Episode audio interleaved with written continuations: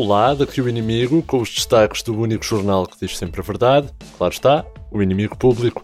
Este que é o podcast ideal para acompanhar um drink de fim de tarde num sunset com um bom plano cultural hipster e underground. Talvez agora que os bares eh, estão a reabrir, consigam deitar a mão também a um daqueles concursos de apoio à cultura que tanto valorizam o panorama cultural português. Quem sabe? É mesmo por aí que começamos, aliás, os horários das discotecas mudaram e por isso os clientes que consumiam bebidas energéticas com vodka para aguentarem as longas maratonas de dança passaram agora a usar outros aditivos, nomeadamente aguardente no café do almoço, aquele café com cheirinho. Os comprimidos de ecstasy foram trocados agora pelos termossos e os pais de adolescentes passaram a ir buscá-los à porta da discoteca quando saem do emprego, que é mais ou menos a hora a que estão agora abertos. Avançamos também com uma notícia menos boa esta semana. Está no contrato de venda e não há volta a dar, depois de mais uma venda de imóveis à campeão, denunciada pelo nosso suplemento satírico público, o novo banco já deu entrada dos papéis e cada contribuinte português terá de chegar à frente, em média, com um rim e meio e a marquise onde dorme a sua avó, ou a avó e a marquise, ou a avó e o rim e meio. É a escolha. Entretanto, a animosidade geral contra tudo o que envolvia o novo banco levou as autoridades a criarem uma zona de banhos só para os gestores do novo banco, nas praias portuguesas. Há o medo de que estes pepes guardiolas da gestão bancária apanhem valentes amonas de contribuintes banhistas, daquelas amonas que duram cerca de 15 minutos, que estão um bocadinho fartos os contribuintes de levar com negócios em que se vendem imóveis ao preço de bidés. Pois.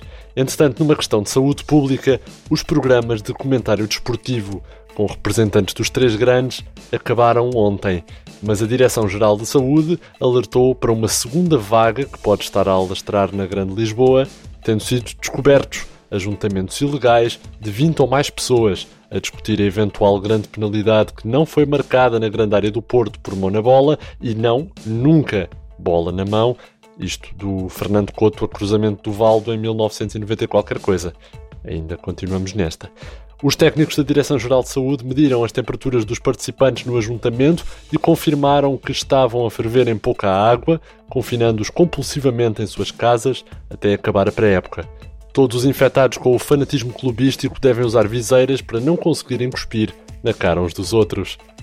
Ainda no desporto, Jesus está de volta, aleluia, e no Benfica não basta uma renovação do plantel. O Mister Jesus já pediu ao Presidente Vieira o que pretende para o seu regresso e, além dos 30 novos futebolistas, o técnico também quer um novo Presidente do clube, um novo Rui Gomes da Silva sempre a mandar bocas de fora e um novo Rui Costa colocado na prateleira. Vamos ver se as exigências chegam ou se chega primeiro Cavani. E curiosamente é também a bola, ou a falta dela, ou, ou, a discussão sobre bola, ou a falta dela, que faz capa na edição em papel deste inimigo público. Sim, tudo isto começa por umas folhas impressas no meio do público, todas as sextas, sem falta, que acabarão num contentor perto de si. Na última do mês de julho, o destaque vai então para um exclusivo, muita atenção, para tudo, estado de calamidade levantado na Grande Lisboa devido ao fim dos programas de comentário desportivo. O estado de calamidade foi levantado na Grande Lisboa após a decisão histórica da SIC e da TVI de acabarem com os programas desportivos com Malta dos Três Grandes, que colocavam a região em estado de sítio, desde Queluz de Baixo a Carnaxi de Laveiras, incluindo todas as tascas no meio. A decisão chega agora após ter sido levantado o estado de emergência que obrigava qualquer português que contactasse com um comentador desportivo a ficar de quarentena e ser rastreado através da fotocopiadora do Pedro Guerra. O Reino Unido anunciou também que vai levantar o embargo turístico a Portugal quando a SIC e a TVI acabarem com os programas da manhã onde autoproclamados juristas debatem crimes. Vamos ver. Também um exclusivo inimigo público, o Estado está a considerar chamar outra vez, outra vez, Ricardo Salgado para tomar conta do novo banco. Vamos ser fortes. O novo banco vendeu uma quantidade doida de imóveis a um fundo anónimo com sede em paraísos fiscais e o Estado ainda lavou os rabinhos aos gestores com água de rosas. No momento em que o antigo BES é comprado um bar de alterno que passa a vida a dizer aos contribuintes: Olá, pagas-me uma vida, O ministro Leão estará a considerar então a hipótese de chamar Ricardo Salgado e os primos para tomarem conta daquilo. Outra possibilidade é enterrar o novo banco num sarcófago de botão, como se fez à central de Chernobyl. Outra possibilidade é enterrar o novo banco num sarcófago de betão, como se fez nos programas onde é preciso bater palmas.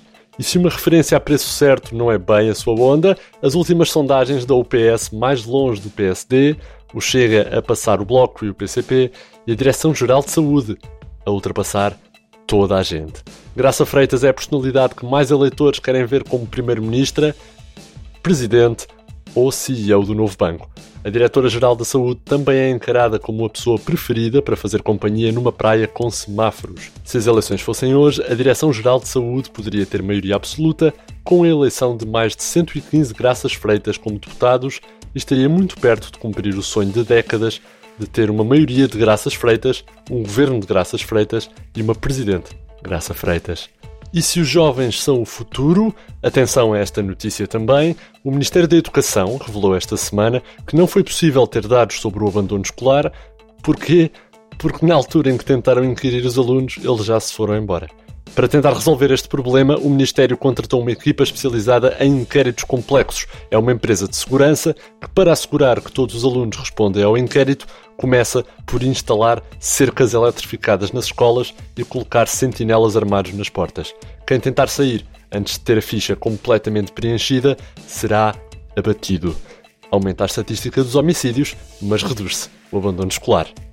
E para fechar também no inimigo público um esclarecimento ao contrário do que se leu ontem na revista Tuning do Tuning do Tuning, o regresso da Fórmula 1 a Portugal não significa o fim das corridas ilegais na Ponte Vasco da Gama.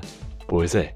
O IP e a pessoa que rega os catos de Nuno Heiró, e são muitos, sabem que Lisboa tentou tirar o Grande Prémio de Fórmula 1 aos Algarvios com o argumento de que a região já tinha ficado com a reforma dourada do casal Cavaco, mas Fernando Medina, presidente da Câmara de Lisboa, estampou-se ao comprido ao propor que o circuito de Fórmula 1 fosse todo feito num circuito em ciclovia e com uma trotinete elétrica a fazer de pace car. Explicou Medina ao IP e à pessoa muito atarefada que rega os catos no Numeró que só assim teríamos o ok da Greta. Estas e muitas outras em inimigo.público.pt, um site tão rigoroso que nem o polígrafo se atreve a tocar, nem mesmo o polígrafo do Homem da Máquina da Verdade. Comprei a nossa edição em papel já nas bancas e descobriram também que a praia de Carcavelos foi varrida por um arrastão de comentadores desportivos desempregados o suposto raptor de Medi terá comprado um imóvel do novo banco em desconto. Os estudantes do secundário só querem o ensino presencial para os intervalos. E foi encontrada a primeira pessoa famosa que partilhou uma fotografia e que não surpreendeu os fãs. Foi assim o mundo aos olhos do inimigo público com notícias frescas de Mário Botequilha, Vitória Elias, João Henrique e Alexandre Barreira e o melhor som do mês de julho, Eva Esteves. Da minha parte é tudo. André Dias despede-se com rigor e amizade. Até para a semana.